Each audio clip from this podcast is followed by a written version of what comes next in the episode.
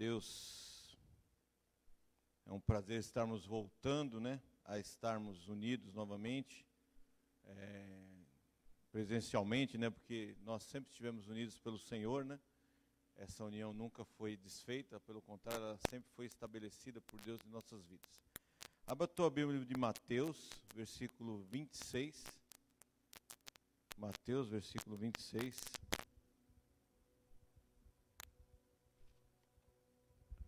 A partir do é, Mateus 26, a partir do versículo 20. Hoje nós temos uma aniversariante na igreja, né? A dona Analice, mãe do Flávio. Ela está nos assistindo, queria mandar um abraço para ela, desejar um, mais um ano de vitória aí.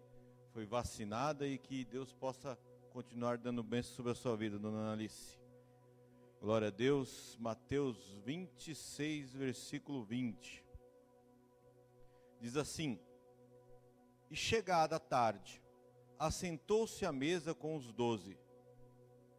E quando eles comiam, disse: Em verdade vos digo, que um de vós há de me trair.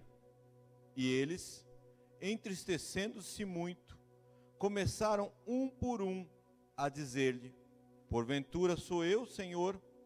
E ele, respondendo, disse: o que mete comigo a mão no prato, esse há de me trair. Em verdade, o filho do homem vai, como acerca dele está escrito.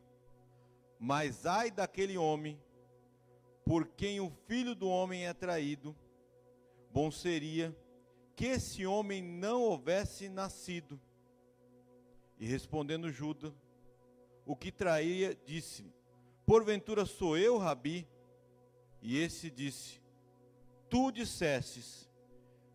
E enquanto comiam, Jesus tomou o pão e o abençoou, partiu e deu aos discípulos e lhe disse: Tomai, comei, isto é o meu corpo. E tomando o cálice e dando graça, deu-lhes e disse: Bebei deles todos, porque isto é o meu sangue sangue do Novo Testamento, que é derramado por muitos para remissão dos pecados. Glória a Deus. Nós vamos orar, consagrar essa palavra. Senhor, nós consagramos a Ti, Pai, esta palavra, e te pedimos, Espírito Santo, fala conosco referente à ceia, Senhor. Fala conosco, Pai, em nome de Jesus. Repreende tudo aquilo que é contrário à Tua palavra Repreende, Senhor Deus, sono, cansaço, distração, roubo na mente. Que nós possamos, em nome de Jesus, receber aquilo que tu tens hoje, Pai, como alimento para nossa alma, para o nosso espírito, para o nosso corpo. Nós consagramos esse momento a Ti, em nome de Jesus. Amém. Glória a Deus, nós estamos retornando, retornando no momento de Santa Ceia. Olha que privilégio. E hoje estou ministrando sobre a última ceia do Senhor, a última ceia que Deus, que Jesus fez como homem conosco, com os discípulos, e a última ceia que foi ministrada e instituída por Ele. E ceia, o que, que significa ceia que nós vamos participar hoje? Ceia significa intimidade, comunhão. O tema de hoje é vencer é, toda crise de identidade. Hoje nós vamos falar de crise de identidade. E ceia significa intimidade e comunhão. Jesus não estava fazendo a ceia com qualquer pessoa ali. Ele estava fazendo com os seus doze discípulos. E os doze discípulos representavam o quê? Alguém que era íntimo, alguém que caminhava junto, alguém que estava em conexão, alguém que andava para cima e para baixo todos os dias e Deus quer que nós entendamos que esse momento da ceia não é um momento mecânico, não é um momento que fazemos por tabela, não é um momento que fazemos por forma automática, mas é um momento que nós temos que lembrar que nós temos intimidade com Jesus Cristo, que nós somos os seus discípulos, que nós somos filhos de Deus, que nós temos também uma caminhado com Ele todos os dias em nome de Jesus que nós temos que caminhar nos dias bons, nos dias ruins, nos dias que a igreja está aberta, nos dias que a igreja está fechada, no dia que tem pandemia ou não, nós caminhamos com Ele, nós cada dia mais aumentamos o nosso nível de intimidade, o nosso nível de comunhão. E aquela Santa Ceia era para dizer isso. O partir do pão, hoje todos nós estamos com esse kit aqui, ó. Quem não pegou no fundo da igreja tem um kit. E você que está na tua casa, dá tempo de você montar, pegar um pão, um suco de uva, separar, separar e participar da Santa Ceia conosco. O partir do pão também é algo muito mensurável à intimidade. Porque partir do pão com a mão, quem come é, um alimento que é dado da mão do outro? É alguém muito íntimo. Principalmente nos dias de hoje. Né? Hoje então nem se diga, né? Hoje tem que ter muita coragem, né? Estamos no meio da pandemia. E Jesus partiu aquele pão com a mão. E foi entregando um pedaço para cada um dos discípulos, que se tornariam os apóstolos. Então, partir do pão significa comer na mão intimidade. Santa Ceia é isso, é intimidade. Jesus quer que você participe como um corpo, participe como irmãos, participe em unidade, porque a igreja é a unidade de Cristo na terra, intimidade. O partir do pão lembra-se isso e sobre as nossas vidas. O sangue, dar o sangue por nós. O cálice representa o sangue. Sangue significa vida. Todos nós que temos o sangue correndo sobre as nossas veias, fluindo pela batida do nosso coração, significa que nós estamos vivos. E o sangue de Jesus significava que ele, como homem, estava entregando a vida dele por nós. O sangue, ele determina é, todo o nosso diagnóstico de vida. Se você faz um exame de sangue, dá para ver como está o teu colesterol, como está o teu diabetes, como está vários índices médicos e clínicos. Sangue representa a vida. Jesus entregou toda a sua vida como homem por nós. Ele se entregou como oferta genuína de Deus. E nós não podemos esquecer isso ao tomar o nosso cálice. Que Jesus representa a vida. E em meio à comunhão, em meio àquele mover, de repente Jesus fala: Olha, um de vós vai me trair. Ficou aquele climão, né? Hashtag ficou o clima. Clima pesado. Um olhou para o outro com aquela cara de acusação. Quem que vai, vai entrar? Vai ser você? Será você? Diz a palavra que eles começaram a perguntar um para os outros. Ficou um clima difícil ali. Mas Jesus falou: um de vocês vão me trair. E queridos, em meio à intimidade, muitas vezes, há momentos que nós somos surpreendidos por coisas que nós não esperamos. E nós temos que estar preparados e maduros como Jesus estava preparado para aquela traição, porque era a vontade do Pai. Muitas vezes você fica perguntando: ah, por que, o meu filho teve uma palavra dura? Por que, que o meu marido respondeu de forma ríspida? Por que, que aconteceu isso na empresa? Nós temos que estar preparados para situações que internamente possam ocorrer, mas nós não vamos se desesperar, nós vamos se concentrar no Senhor e entender que Deus está nos guardando e o propósito de Deus vai ocorrer sobre nós. Haveria ali uma traição. E no meio dessas situações, nós temos que focar em que? Na presença de Deus. Eles não deveriam estar preocupados quem iria trair eles deveriam estar preocupados em receber de Jesus, de continuar recebendo, de continuar absorvendo, de continuar sentindo aquela presença maravilhosa que era Jesus Cristo. E em meio às lutas, em meio a conflitos, em meio de repente traições, em meio a resultados inesperáveis, em meio a resultados que apertam o teu coração, foca na presença de Jesus e lembra que ele se sacrificou na cruz por amor a você. Não sai da presença do Senhor. Um deles saiu. Judas Judas abriu mão de acompanhar a presença do Senhor para abdicar daquela condição para ter uma prática que era do mundo. Traiu Jesus. Traiu a confiança do mestre. Traiu os seus amigos de discipulado. Traiu aqueles que andavam com ele. Contrariou aquilo que era estar na presença do Senhor e foi para a prática humana. Quantas vezes na hora da luta, na hora do que vem aquilo que nós esperamos, nós abdicamos da nossa santidade e vamos praticar coisas humanas.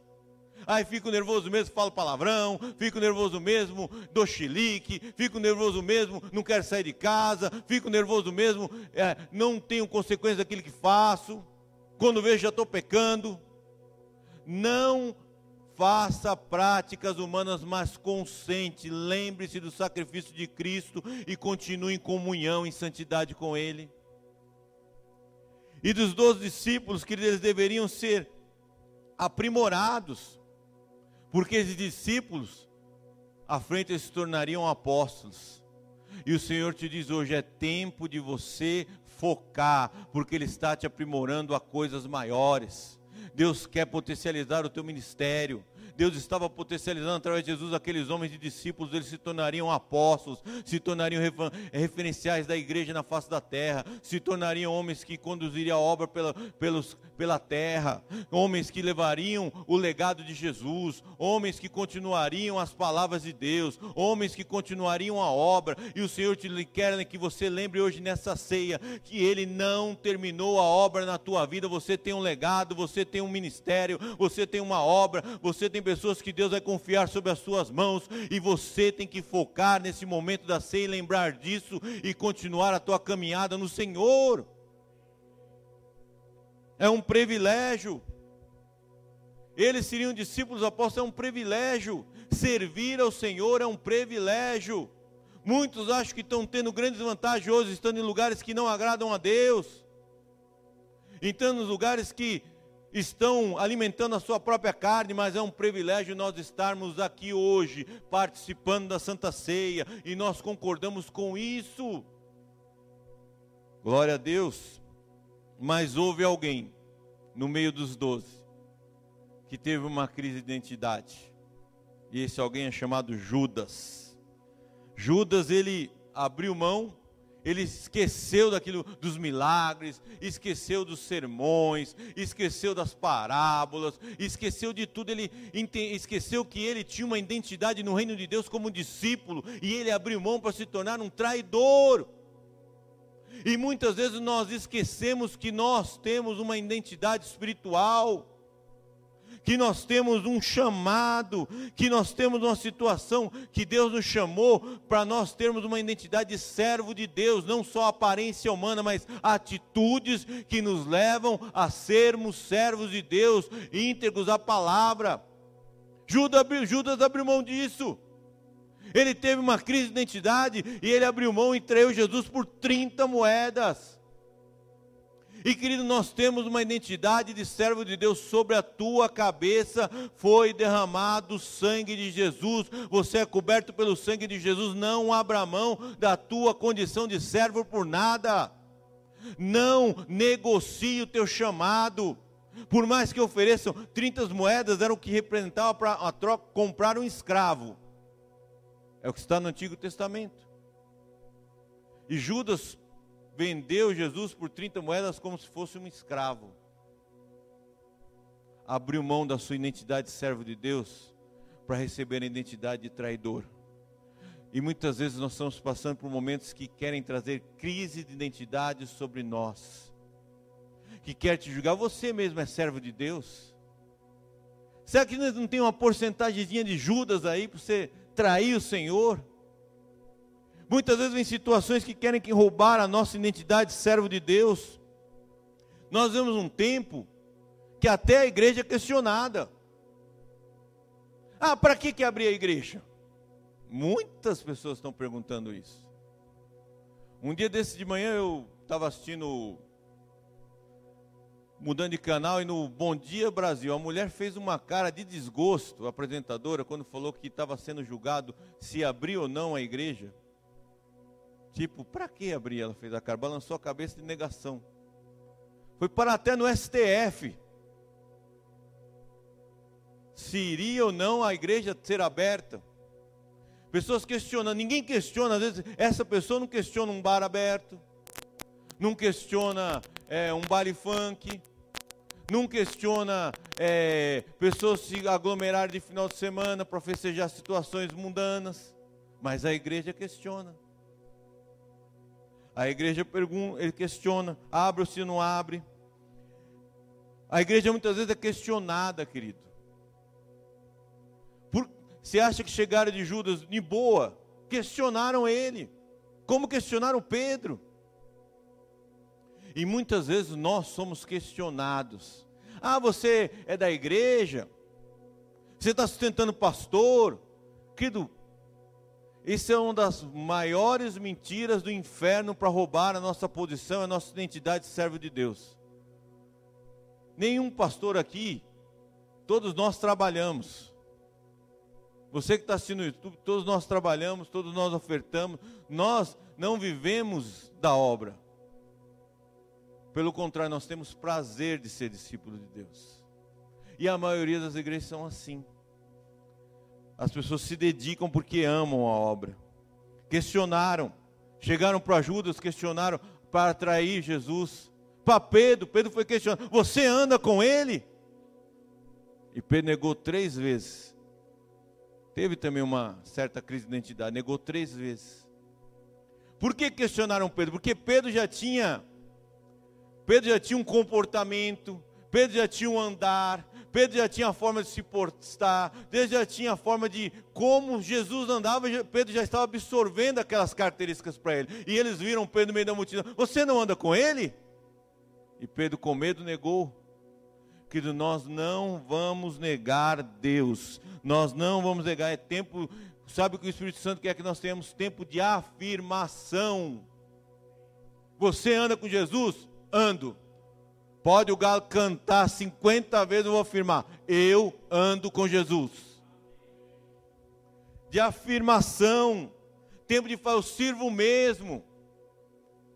Eu tenho orgulho, tem gente tem orgulho de tantas coisas erradas. Eu tenho orgulho de servir ao Senhor. Eu sou cristão. Eu tem gente que briga por time, briga por tantas coisas, mas na hora de falar da fé, ele se retrai. Não, eu tenho orgulho de ser servo de Deus. Nós temos que identidade, querido. Pedro tinha identidade, por isso ele foi questionado. Porque na empresa, nós temos um registro. Na minha empresa eu tenho um RE, que é registro da empresa. Por aquele número eu entro no sistema, eu bato meu ponto, eu logo a minha máquina. Aquele, aquele número eu passo na catar que ele fala que sou eu. É um registro, é a minha identidade. Civilmente eu tenho um RG. Meu RG tem o meu número de registro, tem o meu nome completo, tem a minha foto, tem o meu polegar lá, meu digital, que são aspectos da minha identidade.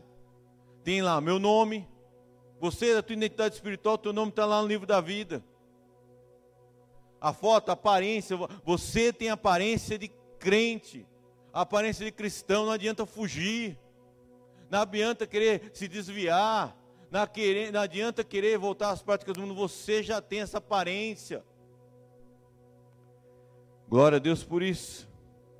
A identidade serve para quê? Serve para nos identificar em qualquer lugar. Quando você vai num prédio, você tem que dar sua identidade para entrar na recepção de uma empresa. Se identifica, registra marca que você esteve lá. E querido, a identidade fala quem nós somos. Nós temos uma identidade cristã. Você tem que, tem que ter noção do que você é no mundo espiritual. Você tem que ter noção de que você é no mundo espiritual. O diabo sabe que não pode te tocar, porque você tem uma identidade cristã, você tem uma identidade de Jesus. Você não está desassociado, não. Você não está avulso no mundo espiritual. Você não está sob as garras do inimigo. Você, no mundo espiritual, você tem que ter essa noção de quem você é. Tem um rótulo em você. Que o inimigo sabe, nesse eu não posso tocar. Só tocou em Jó porque Deus permitiu. É como uma correspondência que nós recebemos na nossa casa, ela chega porque tem uma etiqueta, ou tem imprimido ali o endereço, ó, fulano de tal, rua tal, apartamento tal, número tal, CEP tal, aí a carta chega na tua casa porque ela está rotulada, está identificada. Aí chega o Mercado Livre, chega, chega o que for, porque tem um rótulo, tem uma identidade, tem uma identificação que faz com que a mercadoria chegue na tua casa no mundo espiritual você já está rotulado, você já está marcado. O inimigo não pode tocar. Por isso que perguntaram para Pedro: Você anda com Jesus? Porque Pedro tinha aquele rótulo notório. E não é só carregar a Bíblia, não, que é a atitude, é a forma de agir. Estava na cara dele, não adiantava ele negar, porque ele tinha Jesus na vida dele. E muitas vezes o mundo quer nos rotular como uma igreja uma igreja que seja um ambiente que censura. A igreja é chato. Igreja censura. Igreja é um ambiente careta.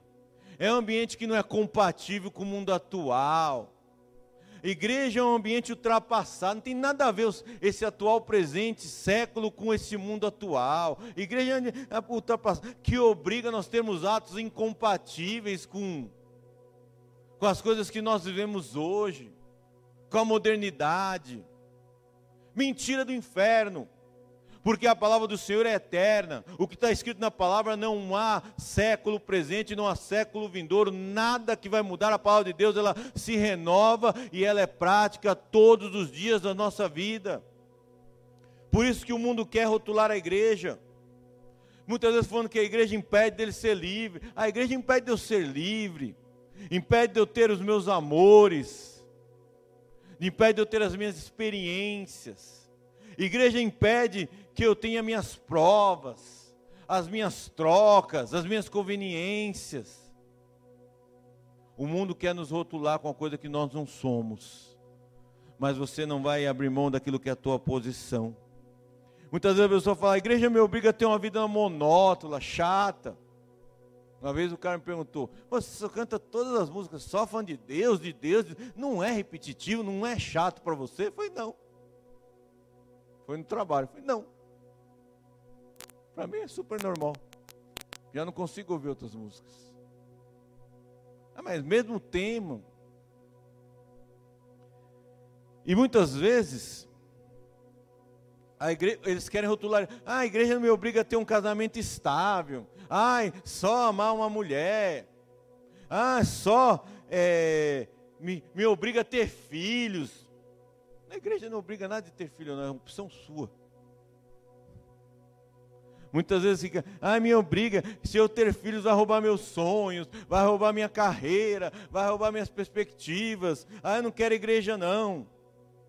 Nós vemos um mundo cheio de siglas novas, né?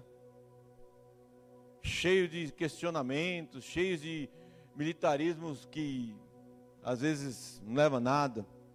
Em contrapartida, querido, há pessoas que querem rotular a igreja com uma coisa chata, há pessoas que estão dentro da igreja que elas estão se auto-rotulando que elas estão começando a ter uma crise de identidade e elas estão querendo abrir mão de servir o Senhor para ser apacentadas por si mesmo.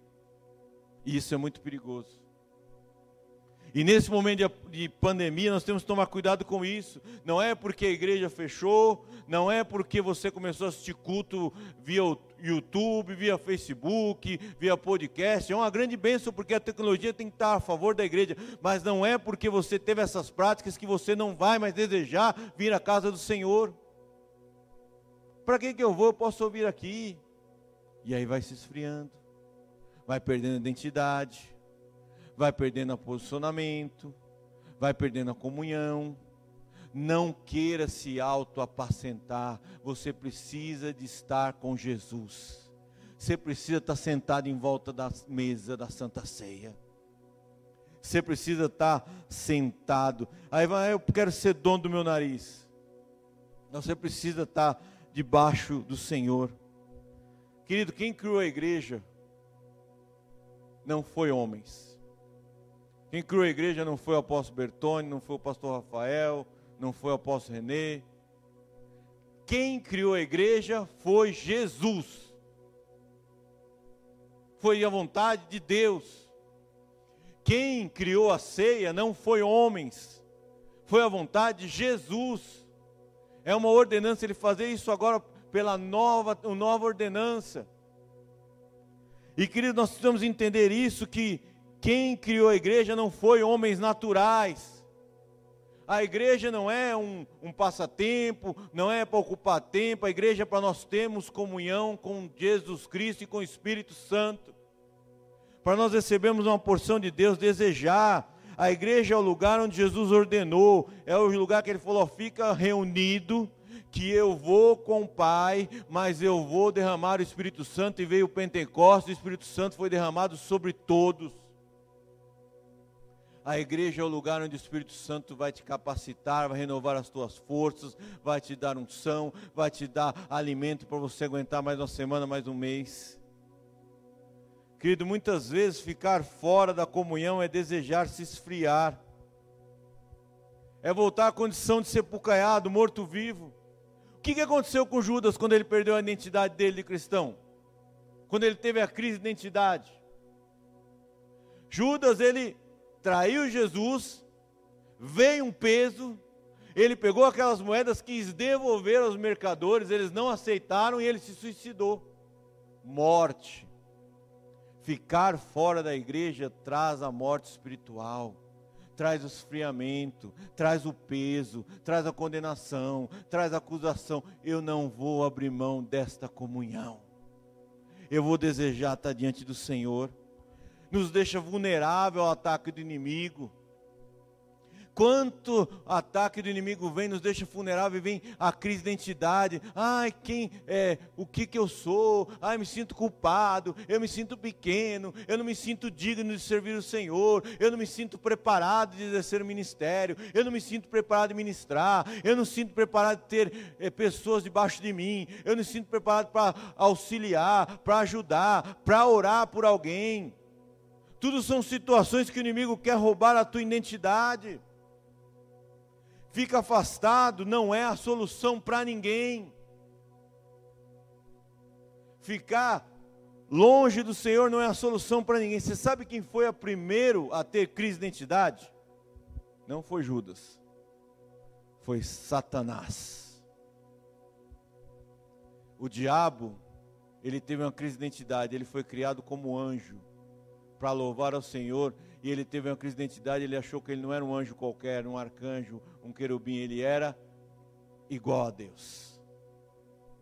Teve uma crise de identidade. Ele se achou o que ele não era. Teve uma crise de identidade ao ponto de se achar Deus. E muitas vezes esse mesmo que teve a primeira crise de identidade, que foi Satanás, que se achou igual a Deus, que ele não era, se apropriou de uma identidade que não era dele. Seria a mesma coisa eu chegar no teu prédio com uma foto, de ver se está minha foto, a foto do Brad Pitt. O porteiro olhar para aquela identidade e falar, ah, o cara da foto aqui do RG é bonitão, mas esse mal acabado que está na portaria aqui não é. Não é esse. A identidade não está batendo. Satanás teve essa crise de identidade. Ele se achou Deus, foi o primeiro a ter a crise. E aí, quando ele teve essa crise de identidade, ele levou essa crise de identidade aos homens. Porque ele chegou para Adão e para Eva e falou assim: se você comer desse fruto, você vai ser igual a Deus. E eles abraçaram a ideia. E o diabo vive tentando, as estratégias do diabo são as mesmas repetitivas, ele vive tentando trazer crise de identidade para nós. Não terminou em Adão e Eva, querido. E muitas vezes você tem tido crise de identidade, roubando a tua real identidade, sabe o que vai acontecer? Ele vai te matar e te tragar. Não aceita isso. Quando Adão e Eva aceitaram, quebraram a crise de identidade quiseram ser igual a Deus, o que aconteceu? Quando Deus entrou na presença deles, a primeira coisa que eles correram e perceberam que estavam nus. E Deus falou: Quem te falou que você estava nu? Eles nem sabiam o que era aquilo. Porque quando você tem a tua crise de identidade, você tem roubado e você sente peso, você sente vergonha, você, você foge da presença de Deus. Eles fugiram da presença de Deus. Quando perceberam que estava nu. E o inimigo quer roubar, quebra de identidade, te gera conflitos internos. Sobre, sobre Judas, teve um conflito interno, ele se matou, ficou arrependido. Sobre Adão e Eva, conflito interno, eles perceberam que eles estavam nus. E o inimigo quer trazer uma situação de conflito interno, momentos de conflito interno na família, no trabalho. Você vai ter momentos de conflito, mas você tem que ter posicionamento. De entender que você faz parte do corpo de Cristo. De entender que você renova os teus votos toda a ceia do Senhor. E quantas vezes o inimigo quer roubar a nossa identidade para nos trazer conflitos, é conflitos existenciais. Ah, eu quem sou eu? Quem sou eu? Eu sou tão pequenininho. Sempre fui só. Eu não preciso de Deus. Meus pais me abandonaram. Minha mãe me deixou. Meu pai largou minha mãe e foi morar com outra mulher. E aí vem uma série de coisas na mente querendo roubar da crise de identidade. Estou passando por essa luta porque eu tive um, um pensamento errado. Estou passando por isso porque eu tive posicionamento que eu estou pagando porque eu fiz. São cenários de crise de identidade. Eu não sou psicólogo, mas tem uma série de cenários de crise de identidade que querem roubar a tua posição. Em tudo que nós temos, nós somos o reino. Nós não podemos abrir mão do reino por desculpas humanas.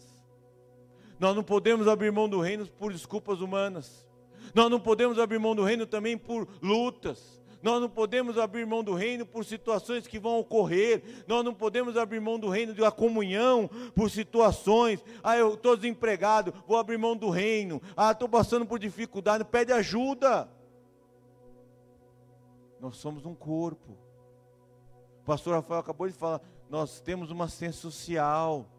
Você não precisa se isolar, passar essa luta sozinho, não, nós somos irmãos. Nós fazemos parte da família de Deus.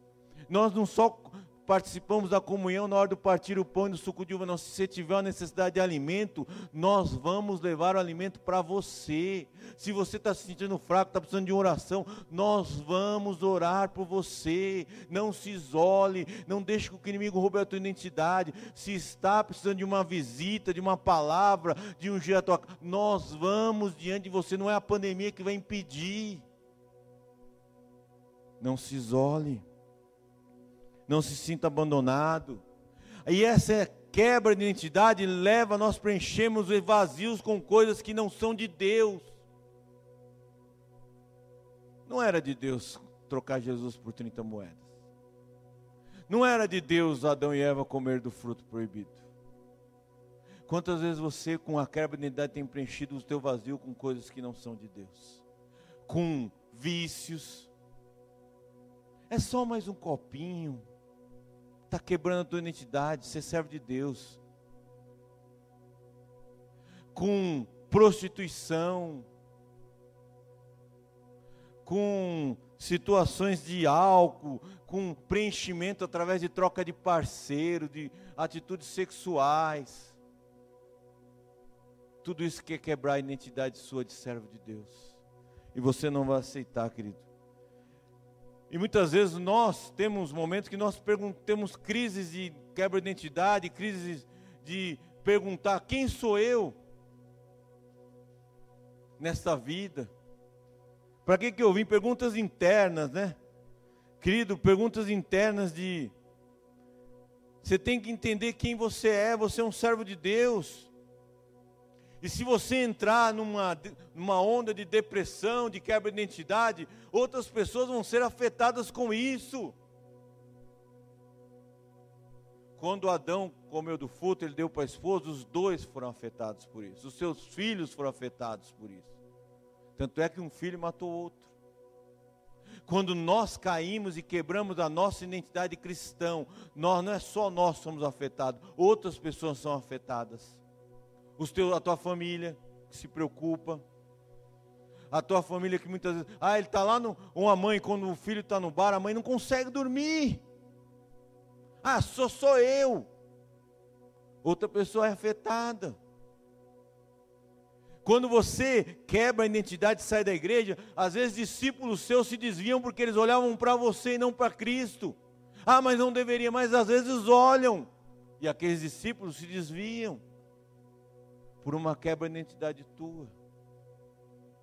Algumas pessoas são novos convertidos, podem se desviar. Os seus filhos podem abandonar a igreja, a tua esposa pode esmorecer, o teu marido. Muitas vezes perguntamos qual que é o meu propósito. Que rumo tem tomado as tuas atitudes? Que rumo tem tomado os teus posicionamentos? Qual que é o teu objetivo de vida a não ser servir o Senhor? Nosso propósito tem que estar sincronizado com o propósito de Deus. Tem que estar sincronizado com a vontade de Deus. Muitas vezes nós perguntamos: para onde eu irei? Qual que é o rumo dessa jornada? Que das minhas atitudes e o meu andar tem um propósito. Para onde eu irei? O meu caminhar vai me conduzir ao céu, à vida eterna. E essa tem que ser a tua condição, você não pode quebrar a tua a tua identidade espiritual. E muitas vezes a loucura quer nos roubar do caminho do céu e da vida eterna e nos levar ao suicídio espiritual. Judas se suicidou espiritualmente, ele morreu. E hoje, querido, é Santa Ceia. Santa Ceia significa comunhão com o corpo. E se você fez algo que não está agradando o Espírito Santo, hoje é dia de remissão de pecados. Hoje é dia de você pedir perdão ao Senhor. Hoje é dia de você se arrepender de coração e participar da Santa Ceia. Hoje é dia de você viver um concerto e participar da Santa Ceia. Hoje é dia de você voltar a ter uma identidade cristão e participar da Santa Ceia. Querido, muitas vezes não sabemos quando vai ser a última oportunidade de nós nos redimirmos diante de Deus. Hoje é dia concreto de você se redimir diante de Deus, participar da Santa Ceia, assumir a tua identidade cristão e caminhar rumo ao céu e à vida eterna. Porque que maior que seja a riqueza que nós possamos construir nessa terra, nada se troca ao privilégio de estar eternamente na presença do Pai. E lá participar da Santa Ceia com Ele. Lá participar da comunhão com Ele diariamente, sem o inimigo querer roubar a nossa identidade. Por isso hoje, vamos nos alegrar e participar da Santa Ceia. Fique em pé, nós vamos orar.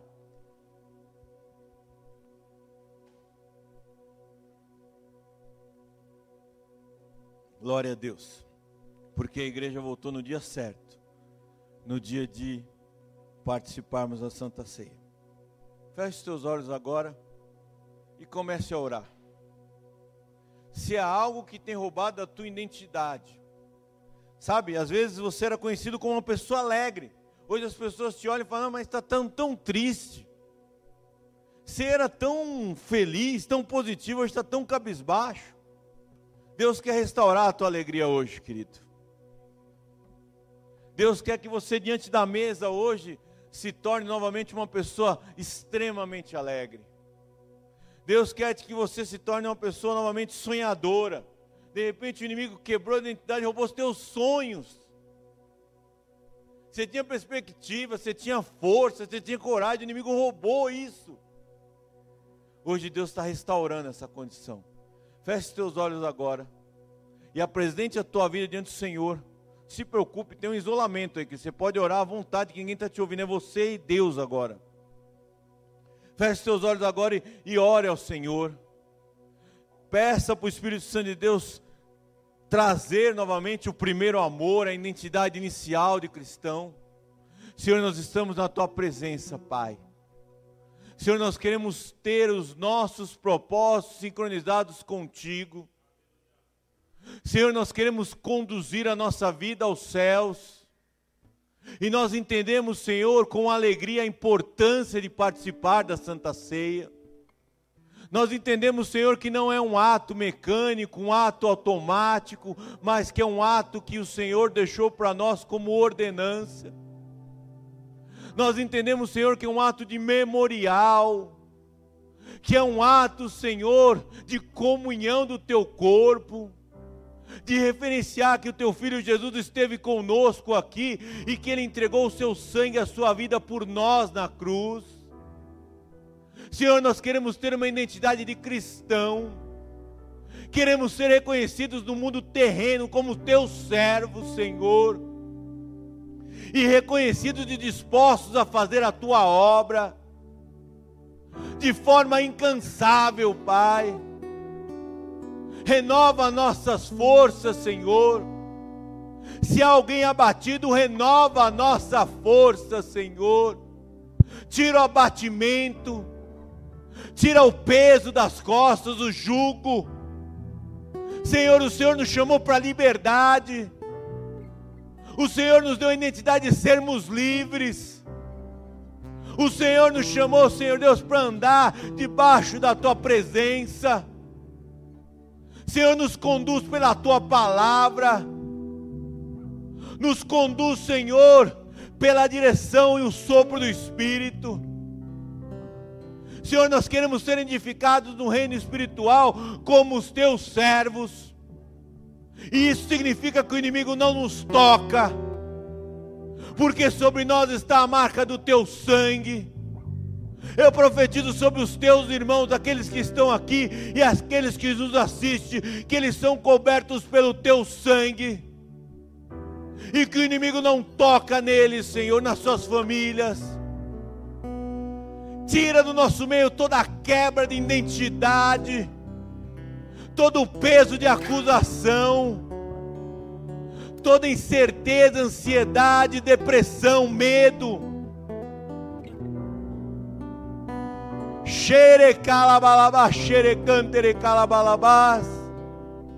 Tira toda a consequência que a quebra de identidade trouxe para nos roubar da tua presença.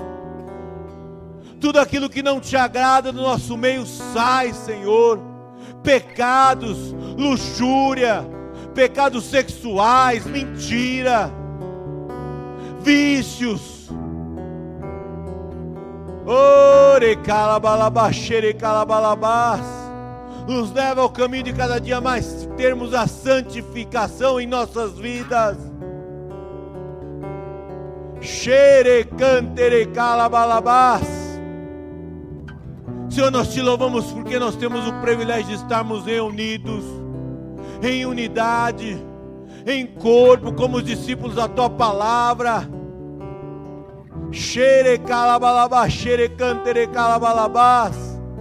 Que esse lugar seja cheio de vida, Senhor, que tenha a tua identidade, que tenha as tuas características, Senhor. Enche esse lugar de vidas que desejam te buscar, que desejam te servir e aqueles que estão afastados, hoje nós profetizamos que é remissão de pecados e vão voltar a esse lugar e nós vamos se alegrar de servir com eles. Xere calabalabás. Tira todo o vazio. Tira todo o peso na mente. Tira toda a incerteza, toda a dúvida, Senhor. Nós somos teus, Pai nos guarda, abençoa os teus servos, em nome de Jesus. Amém. Glória a Deus. Aplauda o Senhor.